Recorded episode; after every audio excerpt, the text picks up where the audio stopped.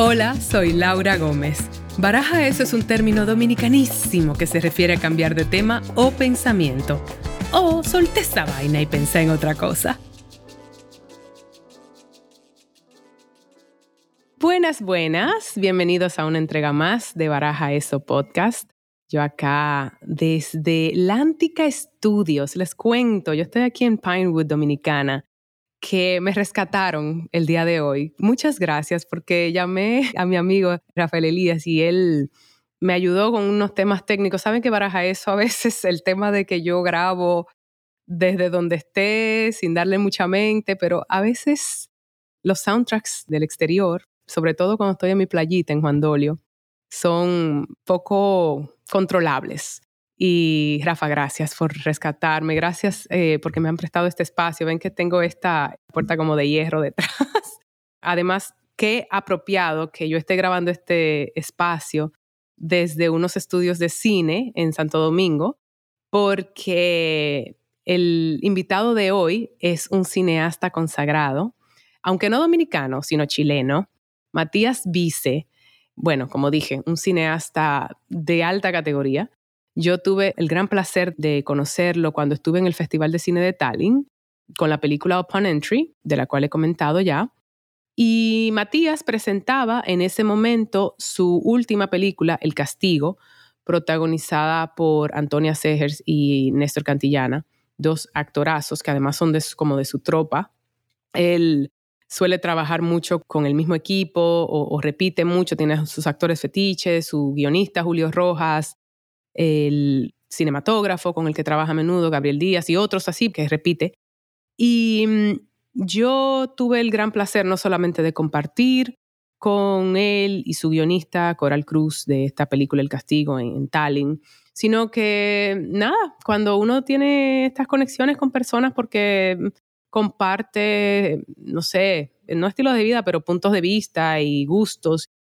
Y fui muy afortunada porque yo conocía su nombre como director, pero por alguna razón, o sea, sabía de En la cama, por ejemplo, una película que tuvo gran éxito, aparte, o sea, del castigo, y justo había eh, adaptado En la cama para República Dominicana una peli que se llama En tu piel. De todo eso hablamos en este episodio. Hablamos desde su primera película, eh, Sábado, hasta esta última, El castigo, y haciendo todas estas comparaciones de su estilo de cine.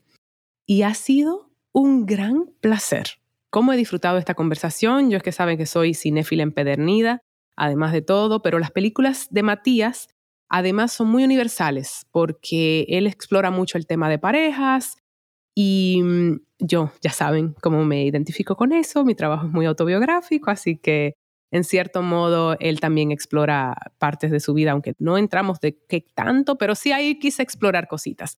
No importa, el punto es que van a flipar con este episodio porque la verdad es que, aunque es muy cinéfilo en cierto modo, también como él explora tanto estos temas tan interesantes, tan personales, creo que se van a identificar muchísimo con lo que vamos a conversar. Bueno, yo es que lo he disfrutado un montón, se nota en mi entusiasmo.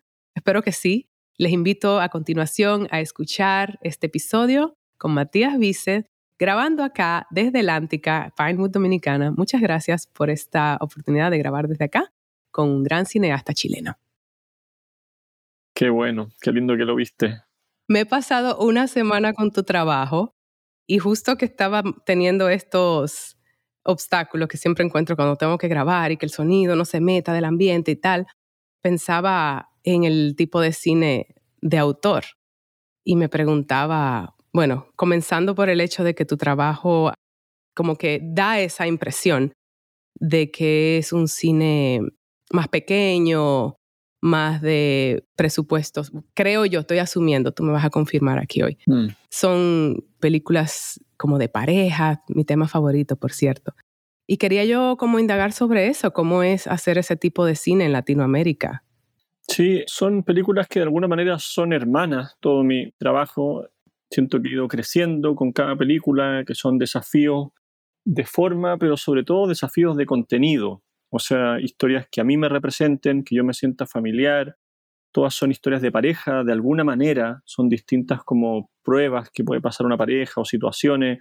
Todas tienen quizás una génesis media autobiográfica o, de una idea que a mí me, gustó o que me dieron ganas de explorar. Y, sí, son películas que la energía está puesta en el guion, está puesta en las actuaciones, más que en una gran producción. Entonces, en ese sentido, para mí lo fundamental de una película es tener un muy buen guion, es tener muy buenas actuaciones y en contar esa historia de una manera interesante. Y obviamente que me representen, hablar desde la honestidad. Siento que, que es muy importante que uno de alguna manera esté presente en su trabajo. Yo con lo que más me identifico desde el principio fue que precisamente la intimidad de tus historias y yo veo la evolución porque comencé prácticamente desde sábado y confírmame si estoy en lo correcto, que fue tu primera peli. Sí. Y vaya, vaya manera de empezar una carrera, por Dios. A mí se me fue el aire, o sea, yo no podía creer que este tipo hizo esto como ópera prima, yo me muero. Y es una película muy sencilla, pero con mucha contundencia y, precisamente lo que notaba era cuánto se apoya en historia y actuación. Mm. Y bueno, todo lo que he aprendido de la vida, Matías, lo he aprendido por un corazón roto, ¿qué te puedo decir? entonces tus pelis me dan en, los ovarios, ¿sabes? Y quería precisamente hablar de eso, de la parte autobiográfica, porque no sabía qué tanto es un reflejo de tus experiencias o qué tanto un reflejo de tu guionista que, con el que colaboras mucho, Julio Rojas? Sí. ¿Qué tanto una colaboración de mal de amores y qué tanto que ustedes se roban de otros? Sí, no, tiene de todo, yo creo. Quizás sábado es más que nada un, un, experimento. Yo estaba saliendo de la escuela de cine en ese momento, tenía 22 años y me di cuenta que para ser director, más que tener un título, o me iba a ser muy difícil también hacer una película grande, postular a fondo, no tenía un trabajo previo que me avalara, tampoco tenía una familia que me iba a financiar una película. Entonces surgió esta idea de hacer una película que casi no tuviera ningún costo, hicimos una película en el año 2002, la rodamos, la estrenamos en el 2003, que era un plano secuencia con una cámara mini DV. Realmente la película no tuvo costo, o sea, era una cinta adentro de una cámara. Sí hubo mucho ensayo, o sea, hubo mucha preparación con tremendos actores con los que sigo trabajando. O sea, está Blanca Levin, tremenda, con ella hice siguientes películas. Está Antonia Segers, que también con ella hicimos hace poco El Castigo. Víctor Montero, Diego Muñoz, Sebastián Laiseca, Roberto León Mendagar, o sea, un, elenco de actores tremendos. El mismo director de fotografía, Gabriel Díaz, con el que hicimos El Castigo, o sea, es como un equipo con el que fuimos creciendo, con el que hicimos La Vida de los Peces, en la cama, o sea, nos seguimos relacionando juntos. Pero yo me di cuenta que para ser director había que tener una primera película. Y esta fue la manera en que me, me la arreglé en el fondo para hacer una película sin costo, realmente como un video casero. sábado realmente es una mini EV con una cinta y sí hay mucha preparación, mucho ensayo. Entonces quizás esa película no está tan relacionada biográficamente como son las otras, quizás, que tienen esto autobiográfico del tema. Esta era más que nada una exploración artística y en el fondo ver si era posible realmente hacer una película en un plano secuencia. Sí, ok. Yo tengo la cabeza como que me está explotando, tú sabes, porque vuelvo y te repito tengo una semana maratónica con tu trabajo, tuve que ver Castigo dos veces hablando de plano secuencia, porque yo dije, eso no es verdad, él no hizo esa película tan heavy en un plano secuencia, yo me pegué un tiro de la emoción más bien, pero pensando precisamente ahora en esos dos proyectos, a ver, esta audiencia que quizá no, no sepa de lo que estamos hablando, Sábados fue tu ópera prima, una película, como bien dices, en plano secuencia, donde básicamente una chica está enfrentando una situación con un novio que ha, un novio cuernero con el que tiene que decidir si se casa o no. Sí. Y luego un tema completamente diferente o muy, muy distante, como es Castigo, que es un matrimonio que está lidiando con un hijito que se le ha perdido por una decisión ahí medio negligente como padres, ¿no? Sí. Y una de las cosas que me voló la cabeza es precisamente el hecho de que tú bueno, número uno, que ambas pelis son plano secuencia, con estas distancias, 20 años de distancia entre una y otra. Sí. Y me preguntaba si con Castigo fue un ejercicio también de querer hacer lo que habías hecho hacía 20 años con tu primera peli. Sí, fue muy loco porque desde que hice sábado quedé fascinado con el plano secuencia, con el proceso. Ah, yo soy muy amante del teatro, me encanta ver teatro, me encanta sentarme en primera fila, ver cómo esta adrenalina, llegarán o no llegarán al final, qué pasa si se equivocan, cómo resuelven. y también tiene mucho de cine esto del, del plano secuencia, de la cámara.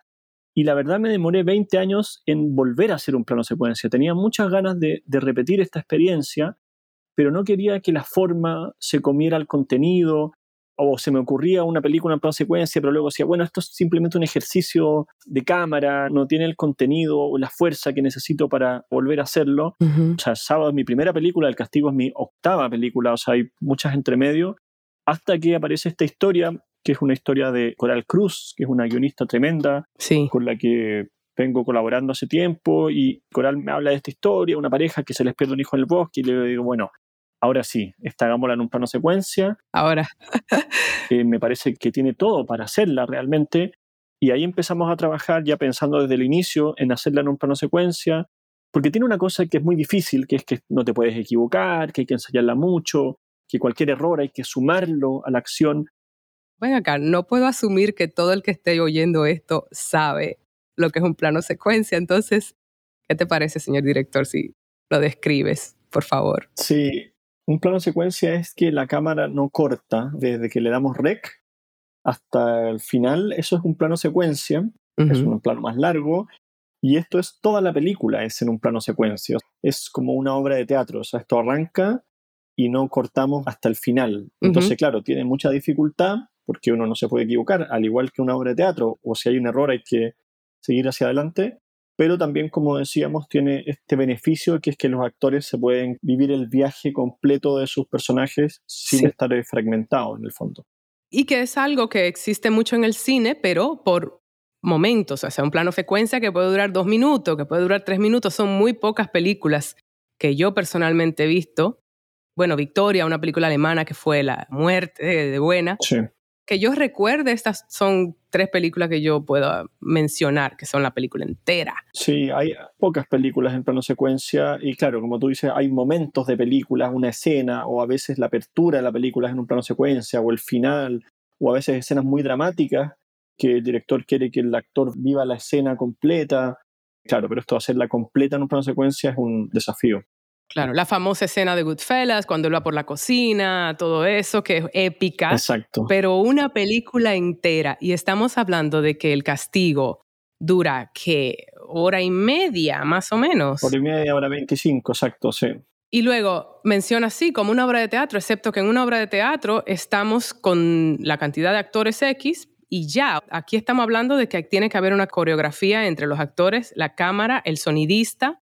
O sea, es un asunto muy complejo, por eso es que a mí se me salió el corazón y la tuve que ver dos veces. Yo dije, no, es que no, es que tiene que haber un truco. Sí. Dime si hay truco, Matías. Dime. No, la verdad es que el, único truco es mucho ensayo, mucha preparación. Mm. El equipo técnico como está dentro de la película, porque la cámara rueda a 360 grados, eh, se ve hacia todos lados. Entonces teníamos que ir como una cuncuna detrás de la cámara hay una persona que hace el, foco, otra persona que hace el diafragma, está el sonidista, está el que hace la caña, que va con el sonido, hay un asistente de dirección, o sea, somos un equipo pequeñito que nos movemos por este bosque como si fuéramos un solo cuerpo.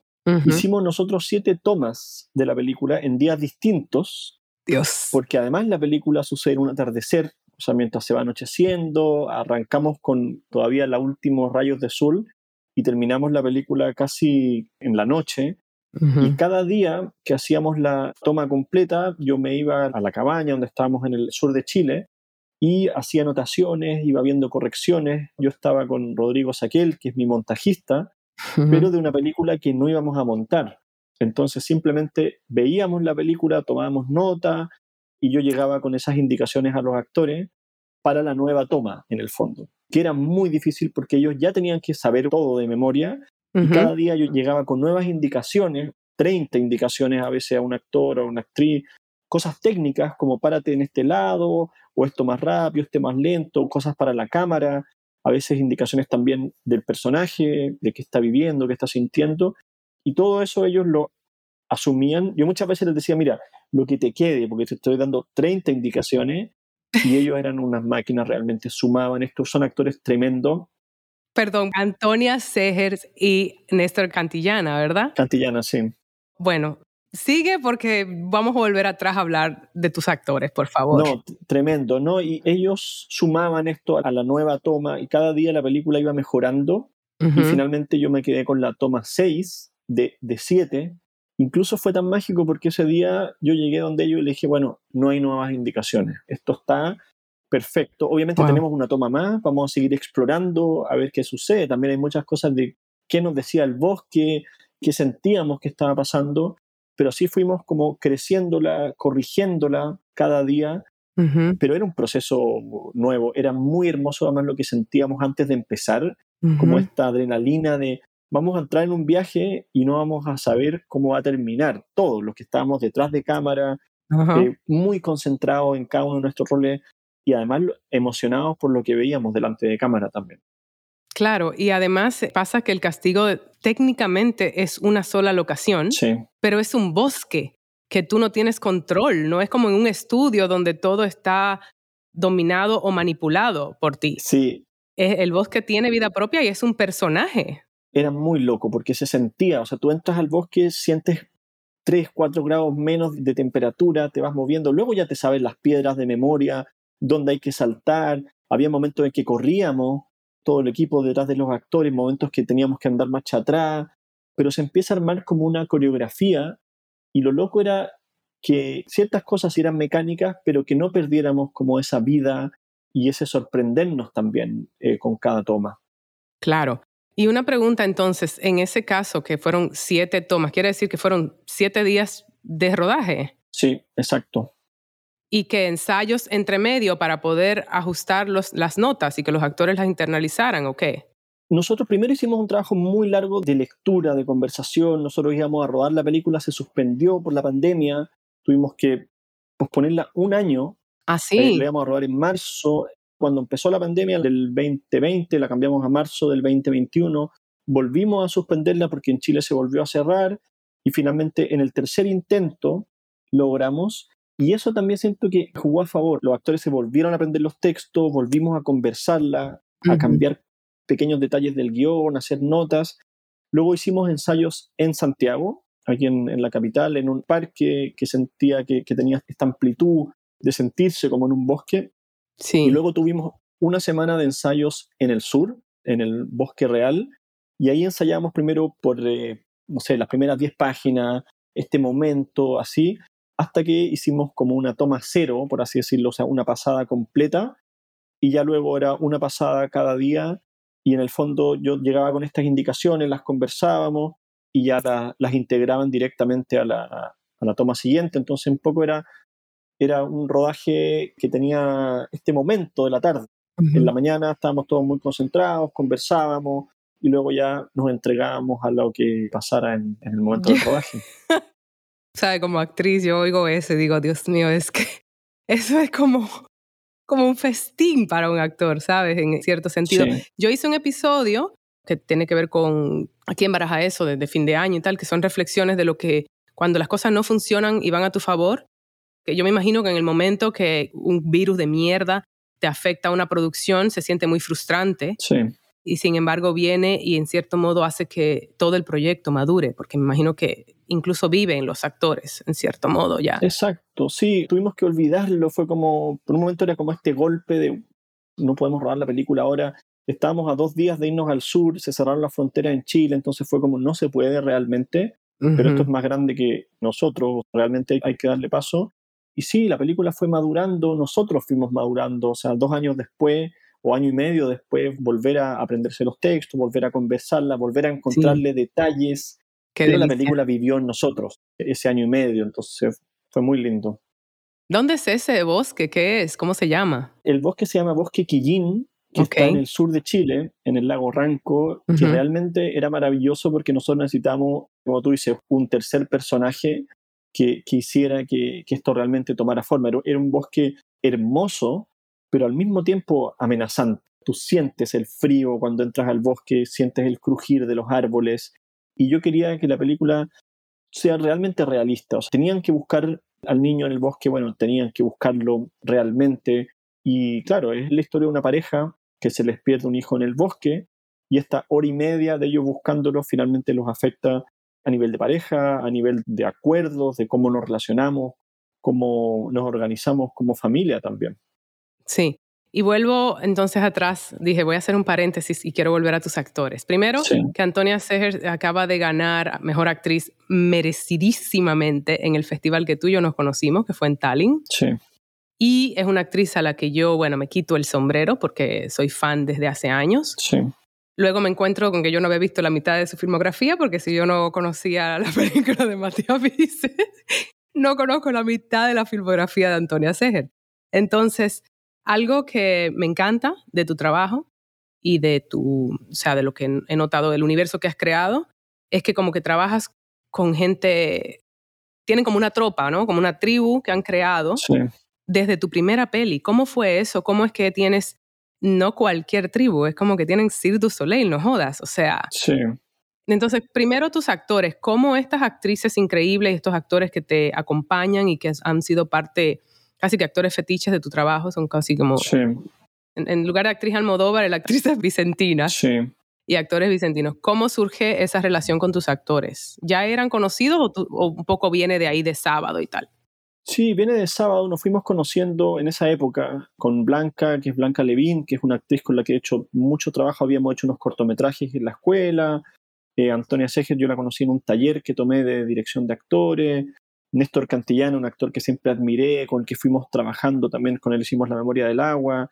Eh, es como una tropa de amigos tremendos, con los que admiro así profundamente, que tienen carreras en teatro, en televisión, en cine, con los que fuimos creciendo también. Siento que eso fue muy importante, fuimos desafiándonos, es desafiante tener actores tan buenos también, porque me exigen a mí como director, me exigen llegar preparado, uno les lanza una y te la devuelven dos veces, entonces tenéis que las tres veces, o sea, tenéis como ese desafío y es muy lindo, es muy lindo ir creciendo, ir no repitiendo la fórmula también, o sea, me pasó con Blanca Levín, de hacer sábado tremendamente desafiante, luego hicimos en la cama y luego hacemos la vida de los peces, que todas tienen como distintos desafíos, pero a mí me fascina el trabajo de los actores. Se nota. Lo encuentro muy difícil. Intento proponerles un espacio creativo en el que se sientan cómodos. O sea, siento que es tan difícil actuar que mi labor como director es proponerles un espacio donde no hay errores, donde vamos a experimentar, vamos a probar, vamos a hacer tomas que nos sirven, pero va a ser como en un proceso de descubrir. Muchas veces a mí me gusta el camino largo para llegar a, la toma buena, quizás es, más que, mira, esto es lo que yo necesito, es como, bueno, experimentemos, probemos, descubramos juntos, a pesar de tener un guion que muchas veces llegó con dos años de versiones, de trabajo, sí creo que en el trabajo con los actores ese guion va a crecer, vamos a llenar esos silencios, vamos a, darle cuerpo. Y si tengo actores tan talentosos, con trayectorias tan buenas, tan inteligentes, tan humanos también, y donde no hay ego, cada vez como vamos a probar, vamos a experimentar, a veces las ideas no están buenas, pero bueno, sigamos explorando y vamos remando todos en función de un trabajo muy colectivo en el fondo. Es hermoso. Me pasó algo con Blanca Levin que es que yo siento que nunca se parece, pero es la misma actriz, pero es que cada vez cambia, algo le cambia en la cara y no la puedo reconocer de un film a otro, es muy loco. Exacto, sí. Sí, ¿verdad? Tremenda, Blanca es tremenda y hemos ido como profundizando también con ella y creciendo. Yo aprendo mucho de los actores, me encanta como este nivel también de exigencia que me proponen. Es un desafío siempre trabajar con ellos. Sí, es hermoso. Bueno, hablaste de Coral Cruz, que además ya ya la tengo pendiente porque quiero conversar con ella del castigo y la temática donde eso se mete sobre la maternidad inesperadamente. Buenísimo. No voy a revelar mucho aquí porque no quiero, ¿verdad? Pero la verdad es que es hermoso donde se va y yo noto que eso lo escribió una mujer es una cuestión ahí que solo una mujer puede explorar esa temática desde esa perspectiva. Muy hermoso que pasa en el castigo. Pero luego tú tienes esta relación con Julio Rojas. Sí. Y no podía dejar de mencionarla porque ha sido, tienen esto de colaborar desde sábado. Sí. Bueno, para que no sepan, pero Julio Rojas también creó este podcast que estoy enganchadísima, que es Caso 63, que apenas comencé a oír, hablando de Antonia Seger y Néstor Castellana corrígeme, castellana. Cantillana. Cantillana. Cantillana. Perdón, Néstor. Que está increíble. Y bueno, ¿cómo entonces ustedes crean este universo tan íntimo que se nota que ya tienen? ¿Cómo se conocen y todo eso? Sí, Julio era mi profe de guion en la escuela de cine Pero si es joven él, ustedes no son de una edad, ¿no? Él es un poquito mayor. Sí, un poquito mayor, nomás era un joven profesor, yo era un joven estudiante. Es un genio. Genio realmente, Julio, muy creativo. También es un tremendamente talentoso, sin ningún ego, o sea que hay un trabajo siempre de colaboración, de mira, esto me gusta, ok, vamos para allá. Hicimos Sábado, que fue esta primera película que fue muy exitosa, a mí me convirtió en director, viajé por festivales, ganamos premios, y luego hicimos una segunda película que fue En la cama, que sí realmente me convirtió en director fuera de Chile, pude viajar mucho, la película se estrenó comercialmente en todas partes, y manteniendo el mismo espíritu, que era hagamos una película en que la energía esté puesta en tener un buen guion, en tener buenas actuaciones, y con Julio siempre nos interesó hablar de algo que nos sea cercano, o sea, que nos sintamos realmente reflejados. Para mí es una película, es un acto realmente honesto, en que tengo que convencer a un equipo, a gente, y quiero hablar con los actores desde la honestidad. ¿Por qué quiero hacer esta película? ¿Por qué quiero poner este tema? Y ahí hay un trabajo con Julio siempre muy profundo que tiene que ver con relaciones de pareja, con relaciones humanas, con a veces hablar de momentos acotados. En la cama en la historia de unos amantes que no se conocen, que pasan una hora y media en un motel, que van por sexo casual y finalmente se terminan enamorando. Y en ese sentido era como sacar todo lo accesorio a la historia y concentrarnos realmente en esta hora y media. Y con Julio nuestro trabajo tiene mucho que ver con eso, con al sacar poder entrar y poder profundizar realmente. Sí, y hay algo que a mí me causa fascinación de esos tópicos que ustedes exploran, es precisamente, te dije, mi vida. Mm. Todo lo que he aprendido de la vida lo aprendí por mal de amor y por esos quebrantos emocionales que al final me han enseñado de todo. O sea, creo que como actriz yo siempre digo, bueno, Gracias, vida, supongo. Pero porque creo que las cosas más universales se pueden explorar desde ahí y ustedes como que tienen ese, bueno, tu trabajo tiene eso constante. Mm. Y yo sé que en nuestros países, en Latinoamérica, que hay mucha búsqueda de identidad y tal, y Chile ha pasado por sus grandes dramas que sabemos, sabe, históricamente, y los traumas y todo, y podría fácilmente irse un director por ese lugar como más de dolor y tal. Y a mí como que me encanta que es tan universal con una pareja que está cogiendo, pero están lidiando con mm. vacíos existenciales y de ahí se exploran muchas cosas, en cierto modo, eh, la verdad. Sí, una vez un director me dijo que la cámara era la historia de Chile. O sea, así como de, esto habla del doble estándar, del miedo al compromiso, de las relaciones, de cómo nos relacionamos en las parejas en Chile. Porque claro, la tentación de hablar de algo grande, de la historia de Chile que da para hacer mil películas y todavía siento que debemos mil películas a lo duro que ha sido nuestra historia.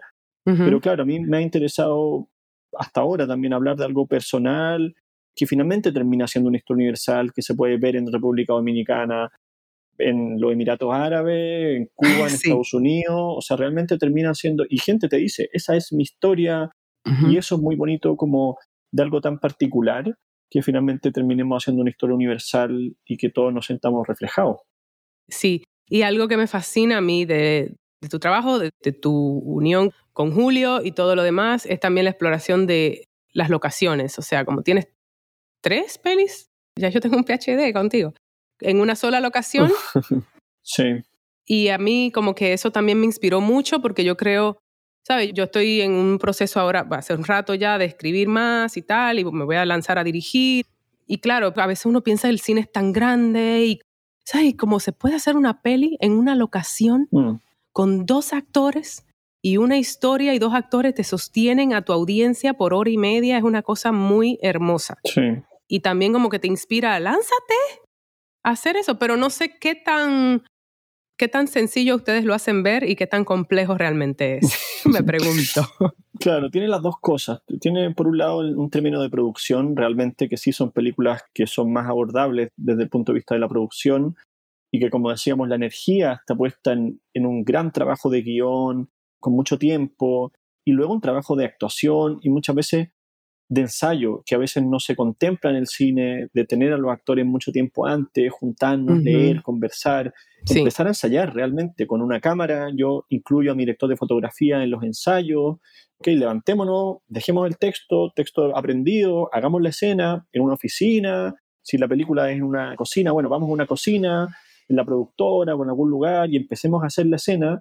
Y así la empezamos a descubrir empezamos a encontrar elementos, desde el punto de vista de cámara también la empezamos a descubrir, cómo filmamos esta escena. Entonces, si bien parece, o por un lado es más sencillo, luego también implica un trabajo grande de preproducción, de preparación y luego un trabajo muy grande de montaje también. Llego con mucho material y es un trabajo que simplemente es un disfrute, porque es montar con mucho material, con muchas tomas y cuidando mucho a los actores, dejando un silencio, reemplazando una toma por otra, como hacer un, trabajo que, que disfruto y cuidando sobre todo al actor y al personaje y a la película desde el guion hasta el montaje finalmente.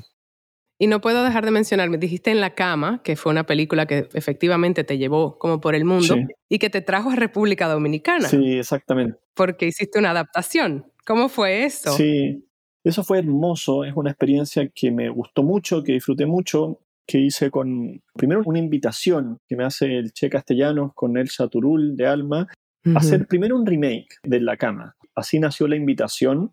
Me dicen, hagamos un remake acá en Dominicana de la película. Yo venía de La Memoria del Agua, que fue una película que estuve cinco años, y bueno, sí, o sea, hagámoslo. Qué increíble La Memoria del Agua, por cierto. Y paso La Memoria del Agua, hagámoslo. Y yo le dije, mira, la verdad es que hagamos otra cosa. Yo ya hice en la cama, no sé si hacerla de nuevo, voy a aportar algo distinto. Yo estoy más grande, creo que habían pasado 12 años o 13 años desde la cama, pero sí hicimos una historia rescatando el espíritu de la cama. En tu piel es la historia de, de una pareja de amantes que tienen encuentros todos los jueves, cada jueves ellos se, se encuentran por sexo y finalmente esa relación sexual obviamente pasa esas barreras y se, y se empiezan a, involucrarse. Como todo lo que el sexo involucra, por favor. Realmente se meten en problemas y, y, nada, quedamos muy contentos con el resultado en tu piel. Hay tremendas actuaciones de Eva Arias, de Josué Guerrero. Tuvo un equipo además dominicano muy bueno y fue una experiencia también de llegar a Dominicana a ensayar. También ensayamos la película cerca de un mes. Estuve con Hernando Rodríguez, que es mi director de fotografía, allá en Dominicana, primero ensayando la película, leyendo, conversando, pero luego grabando los ensayos y luego en un rodaje también muy, muy tranquilo, estar ahí con un horario muy tranquilo, en el cual realmente pudimos enfrentar los problemas de una película, que es que quede bien actuada, que estemos contentos con el material, y nada, fue una experiencia hermosa que, que, me encantaría como volver a repetir. Y además conocer un país realmente trabajando. O sea, llegar el día uno a ensayar, a estar ahí, a, tener un, equipo humano increíble. Luego el fin de semana una ida a la playa, una vuelta, el, el centro, no sé, todo, pero hice amigos y nada, un país que quiero mucho y que estoy muy orgulloso también del trabajo que hicimos. Sí, hay algo sí que yo noté. Bueno, dos cosas. Noté que el acento lo neutralizaron, ¿eso fue a propósito? Sí. Ok, no querían dominicanizarlo. Un poco me hizo falta el dominicaneo, pero entiendo que la querían más comercial para Latinoamérica, supongo. Sí, un poco más internacional. Ahí hicimos una especie como de acuerdo de, bueno, a ver, porque el guion venía escrito en chileno, pero iba a ser interpretado por actores dominicanos. Entonces, bueno, lleguemos ahí a un punto intermedio. Sí, si Laura Gómez hubiera estado ahí, hubiera luchado por dominicanear esa vaina que no veas. y otra cosa que adoro de tu cine de verdad le decía a una, amiga que estábamos viendo la peli y tal, le digo, he visto pocas escenas eróticas que sean tan hermosas y no gratuitas, sino, sabes, como que ahí viene de la historia, pero también trata a los actores al mismo nivel, no como que me está sexualizando a la tipa y, sobre todo en, tus pelis, bueno, en la cama, que es una cosa que viene de la intimidad de ellos y todo eso. Y hablábamos un poco en Tallinn de eso, porque es un trabajo realmente muy para un actor. Pues vamos, lo más que tú te puedes exponer es darle tu cuerpo desnudo a una persona. Que, yo digo, hay que trabajar con gente que yo sepa que va a hacer una vaina bien. Sí. En ese sentido. Y tú desde un principio, bueno, no desde sábado, pero en la cama y ¿Cómo trabajas eso con tus actores? Sobre todo cuando los estás recién conociendo. Por ejemplo, el caso de, En tu piel, claro, era. Yo creo que la confianza es súper importante de todos lados. Siento que ahí Eva y Josué realmente confiaron y se entregaron en que iba a ser una película que sí, que tenía que tener mucho sexo realmente, o sea, no podíamos mirar para el lado. O sea, era realmente una pareja que se juntaba todos los jueves a tener sexo y realmente el sexo era lo que terminaba, que hacía que ellos se terminaran enamorando. Entonces, era un buen sexo y así teníamos que verlo y que filmarlo. y a la vez la película termina siendo una desnudez emocional. O sea, a medida que la película avanza, hay menos sexo, pero hay más intimidad de ellos. Entonces, desde el conversarlo todo, bueno, ¿qué nos da miedo? ¿Cuáles son a lo que tememos de esto? Pero lo vamos a hacer así, lo vamos a hacer con el cuidado extremo, vamos a tener un equipo absolutamente profesional, acá cada uno está haciendo su labor al máximo y eso hace que los actores se entreguen, confíen. Nunca me preguntaron qué se ve, qué no se ve, dónde está la cámara, hasta acá o no está acá. Ellos confían en que los vamos a cuidar, en que realmente es lo que pide la película también. Y en ese sentido yo estoy muy contento del regalo que hicieron tanto Josué como Eva hacia la película y también creo que la película fue un regalo para ellos, un desafío también actoral. Muy grande. En el que están los dos impecables, o sea, realmente hacen un trabajo brutal, me parece, y que habla muy bien de ellos como actores. Sí, sí, sí. Yo realmente estaba como procesando eso de lo hermoso, porque es que es hermoso. Pero, por ejemplo, ¿te acuerdas Blue is the Warmest Color? Que es una película que yo amo y que creo que toda esa verdad que viene de esa escena de sexo de ella, sin embargo, cuando las actrices comentaban de la experiencia, lo que fue para ellas hacer eso, no se sintieron protegidas, un poco explotadas en el momento de la verdad. Y eso es muy delicado porque Sí, bueno, te conté, no se compara con las escenas, pero en Orange is the New Black yo tuve una escena muy, muy contundente en un backstory que yo tengo y yo me sentí muy protegida. Y hace una diferencia enorme que tú te sientas mm. eso versus nadie me preguntó cómo yo me siento, nadie me, ¿sabes? Es una cosa muy delicada esa. Sí. Pero no hay una cosa más íntima. que... Sí, es que yo siento que es la misión del director en el fondo, proponerle, como decíamos antes, a los actores un espacio de cobijo en el que estén tranquilos, en el que se sientan cuidados. Sí. Y nosotros las escenas de sexo las preparamos igual que una escena normal, las ensayamos, yo las grabé, incluso algunos ensayos los edité, se los mostré, bueno, mira, esto es más o menos lo que se va a ver en la película, entonces también estábamos todos con todas las cartas sobre la mesa. Un poco yo soy un director que cambia las reglas de juego y que esto no lo saben, siempre como con la verdad por delante, todo conversándolo. Entonces llegaba el día de las escenas de sexo, era muy simple, era algo que ya habíamos ensayado, que ya habíamos tenido la vergüenza de sacarse la ropa por primera vez, de grabarlo. Entonces también era un equipo chiquitito, cuidado, que estaba siempre en el set. Tampoco esto de que ahora todos salen del set porque hay una escena de sexo. Era un equipo que siempre tenía que estar ahí porque yo también siento que el sí. gaffer, el, foquista, digo, tenemos que estar todos igual de concentrados en una escena dramática o en una escena de intimidad como en una escena de sexo, pero siempre como desde el cuidado, desde el respeto, porque era muy difícil ponerse delante de la cámara en, en tu piel y ahí siento que, nada, que el trabajo de ellos fue, sí, fue muy lindo, como decían. Sí, me quito el sombrero en ese sentido, definitivamente. Y otra cosa no puedo dejar de mencionar, hablando de que mencionaste pandemia ahorita, que estabas a punto de empezar, pero sí hiciste algo en la pandemia y fue muy creativo. Y yo estaba como, yo no sé cuántas personas pudieron trabajar, conozco pocas, que la ansiedad no las agobió. Yo terminé un guion, debo decir, estoy muy agradecida por eso, en medio de la pandemia.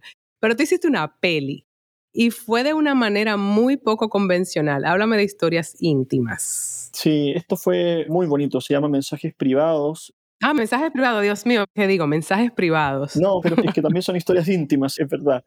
Mensajes privados son... Sí, yo la verdad iba, como iba, íbamos a hacer el castigo y se suspende, yo me quedo como encerrado. En ese momento yo viajé a México y me quedo encerrado sin poder rodar el castigo, sin saber además cuándo la íbamos a poder rodar. Y digo, bueno, necesito hacer algo ahora.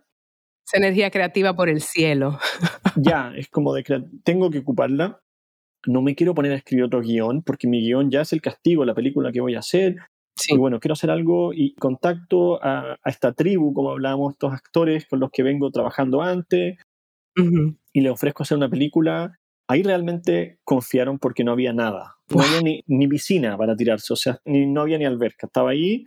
Hagamos una película en la que ustedes se graban con sus propios teléfonos y me envían el material y yo la voy montando y yo quería que sean historias reales, además. Algunas son historias que yo les pasaba a los actores. Les decía, bueno, tengo esta historia que es una historia real, de un amigo mío, mira, ¿qué te parece tú hacerla? Y otros eran sus propias historias las que se grababan en un momento en que no podíamos salir a la calle. O sea, en Chile no se podía ni siquiera salir a comprar porque había que conseguirse un permiso. Entonces, no se podía ir a comprar pan, pero estábamos rodando una película y de alguna manera siento que estábamos como salvándonos nosotros mismos, trabajando en lo que necesitábamos hacer, dejando de ver la televisión, los conteos de los casos y también de alguna manera ayudando. O sea, hacíamos como, no queríamos hacer una película de la pandemia, pero queríamos hacer una historia profunda, que era mirarse hacia adentro, un poco aprovechando lo que sentía que estábamos viviendo, que era esto de volver a lo importante. Cómo somos como hijos, cómo somos como padres, cómo somos como familia también. Sí, es muy loco para mí por eso mismo, porque era como, no hay límites realmente. Pleno encierro, cada actor con su celular dándolo todo. Sí. No sé, quiero como que la audiencia para eso vaya y vea tus pelis, no sé. Yo encontré La memoria del agua en Amazon de España. Sí. Fue muy afortunada porque conozco al director, me compartió enlaces. Lo siento. Pero luego estás en plataformas, ¿verdad? Sí. Porque esta peli de mensajes privados se presentó en cines, además. Sí, la película estuvo en cine, estuvo muy bien acá en Chile, estuvo en el Festival de Málaga, que ganó mejor montaje y ganó mejor actor también a Nicolás Poblete, que fue muy increíble porque, porque él tiene una historia real. Él es un tremendo actor chileno que tiene una historia de abuso sexual eh, que sufre él y su hermana. Y yo cuando lo llamo al Nico le ofrezco participar de la película y le digo, ¿qué pasa Nico si contáis tu historia real? Y la ponemos en la película y me dice, es lo que necesito. O sea, ya después de las terapias y todo, me dijo, no quiero llamar un diario y contar esta historia, quiero convertirla en una pieza de arte, quiero transformar este dolor en arte realmente. En sanación. En sanación, y no me importa lo que va a pasar con este tipo, con el abusador, sino que me importa sanarme. Y fue muy bonito como que pusiera su historia, que es quizás de las historias más fuertes de la película, fue bastante mediático, un Chile con mucha prensa, bueno, Nico ganó Mejor Actor en, Málaga y fue muy bonito. Nosotros acompañamos mucho a la película en los conversatorios y realmente hizo que mucha gente se sintiera identificada, se sintiera con el valor también de compartir su historia, de sanar.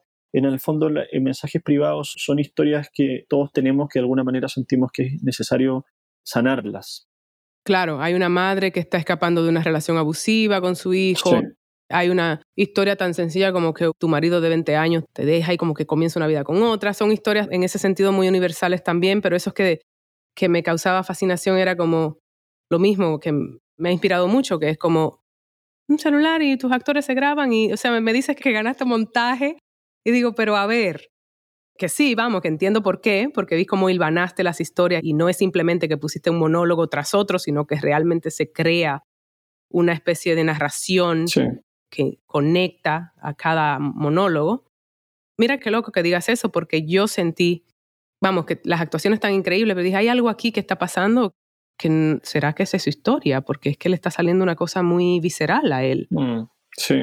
Muy, muy visceral. Sí, eso era muy bonito, que la película mezclaba como eh, o sea, traspasaba la frontera entre la ficción y el documental. O sea, aquí hay, como te decía, todas son historias reales, algunas son las del propio actor o la actriz y otras son historias que yo les pasaba, pero luego, claro, permite que la gente que la ve se conecte con todas las historias de alguna manera, uno tiene alguna relación y, uno se emociona, se conmueve y sobre todo es una película que te invita como a, a reflexionar y a, y a pensar.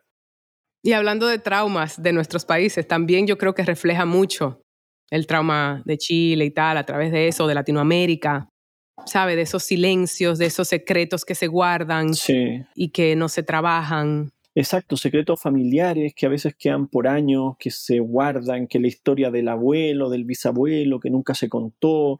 en nuestra cultura sucede muchísimo. En nuestra cultura. Sí los perpetradores que no salen a la luz y entonces lo que hace es que el individuo es el que sufre y por tanto nuestras naciones sufren, o sea, tenemos como estas cargas generacionales y es tan hermoso eso que a través del arte se pueda ver esa transformación, como él dijo, me parece increíble. Sí. qué hermoso, qué sencillo, lo que te digo, pero qué sencillo. A ver, grábense, ya está, en medio de una pandemia hicimos una película que ganó premio de... Sí, era muy loco porque yo los dirigía más por WhatsApp, o sea, ellos se grababan solos porque yo quería que ellos estuvieran solos, además me interesaba esta relación entre ellos con sus propios teléfonos, entonces claro, por la noche ellos grababan sus tomas, luego me mandaban un WeTransfer y yo lo veía y le mandaba el material al montajista. Yo estaba en México, mi montajista estaba en Chile, pero teníamos actores en Argentina, en España, actores en Chile, Y luego a veces le mandaba un mensaje de voz, bueno, genial. A veces repetía más una segunda toma, quizás probando esto. Muchas veces eran toma única. La del Nico, Nico me dijo, ok, lo hago, pero voy a hacer una sola toma. Me echo a grabar y esto. Claro, eso no se puede revivir. Y no lo voy a contar de nuevo. Entonces, pero me llegó el material y dije, bueno, esto es un regalo. O la historia de Vero, que es la argentina, que bueno, que ella da luz. En un mm. momento me dice, bueno, tengo un material que quizás te puede servir. Y le dije, bueno, mándame este material. Por favor. Que con esto tengo el final de la película. Como que pasaron como muchos... La vida. Exacto, la vida vuelve y la vida es, finalmente se abre paso, a pesar de todos los dolores que vayamos teniendo, la vida es más fuerte, la naturaleza. Entonces siento que pasaron con mensajes privados muchas cosas como mágicas que permitieron finalmente que construyamos una historia muy simple, como tú dices, un teléfono, los actores se grababan, pero lo que estaba pasando delante de cámara era tan potente que yo no tenía ni un problema en que no se viera tan perfectamente en el fondo.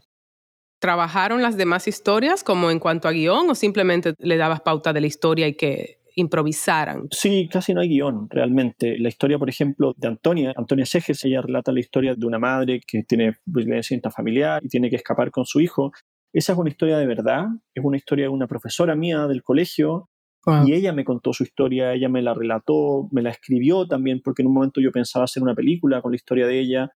Y nosotros lo que hicimos es que fuimos al texto que ella misma escribió y fue hermoso además porque ella viajó al Festival de Málaga, estuvo con nosotros en el estreno.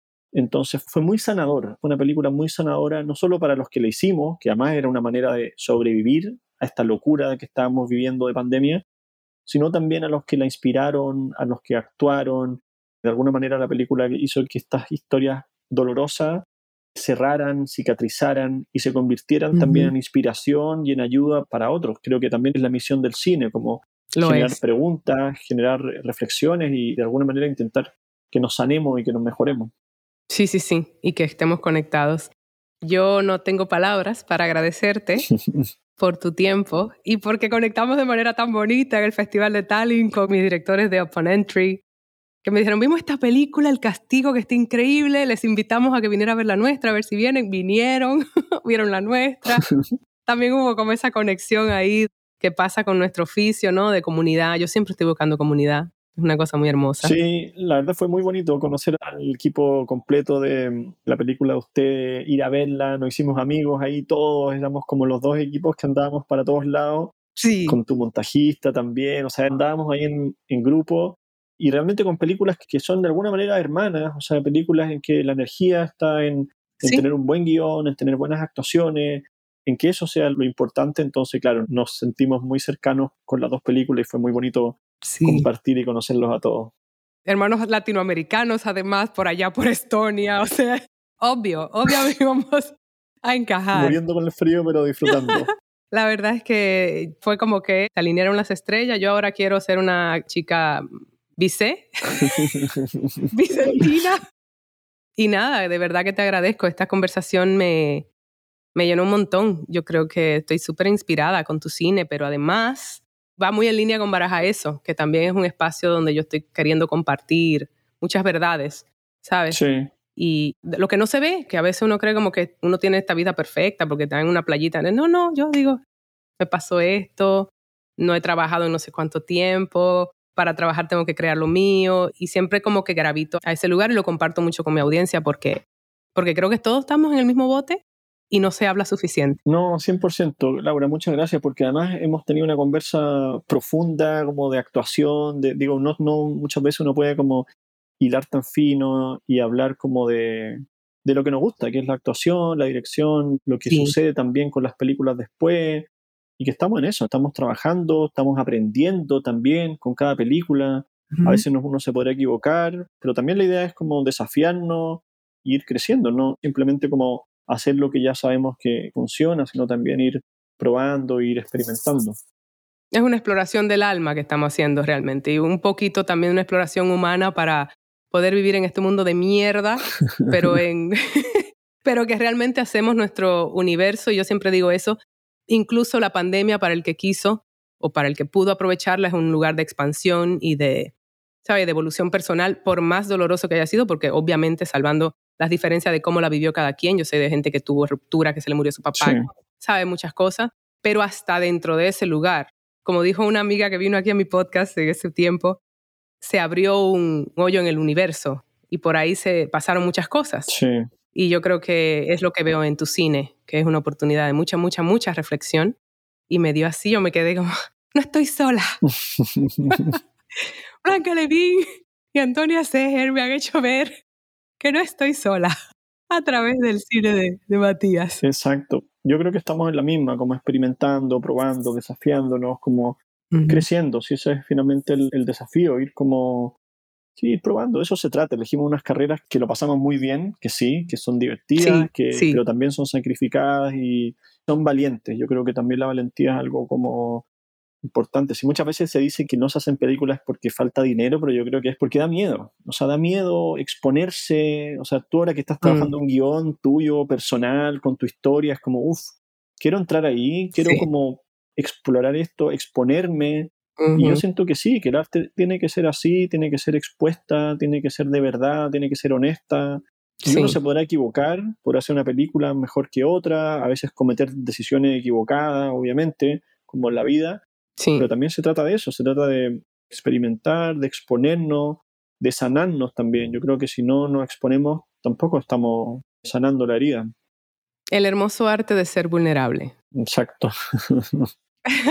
la próxima película de Matías Vice, protagonizada por Laura Gómez, que quiere ser un árbol en una película de Matías. Gracias, corazón, de veras, esto fue un placer, de verdad. Gracias a ti. Me lo gocé un montón. Buenísimo. Abrazo grande. Igual a ti.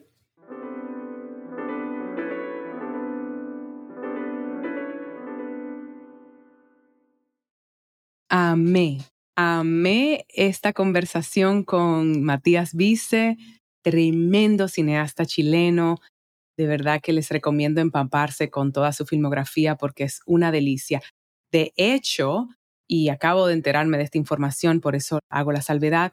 La película El Castigo, que él estaba presentando en Tallinn, por la cual le conocí cuando yo particularmente estaba allí presentando Upon Entry, se presenta esta semana en Funglode. De hecho, ambas películas se presentan esta semana en el Festival de Funglode en Santo Domingo. Mi audiencia dominicana, si están en la capital, nos vemos allí en el cine. De hecho, Upon Entry se presenta mañana 24 de enero. Yo estaré por allí presentando la peli. Sería un placer enterarme si supieron de eso porque estaban oyendo Baraja eso. Déjenme saber.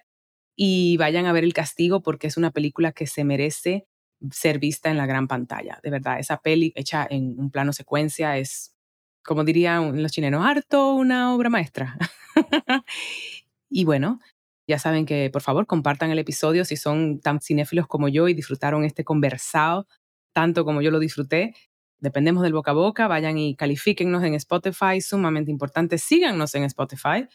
Y por supuesto saben que estamos súper activos en Instagram con Baraja Eso Podcast, es nuestro nombre de usuario, con muchos clips, con mucho, mucho movimiento, la, nueva cara de, de Baraja Eso. Y de verdad que para mí es un placer tener estas conversaciones.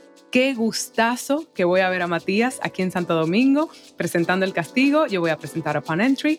Nos vemos en el cine. Gracias y hasta la próxima.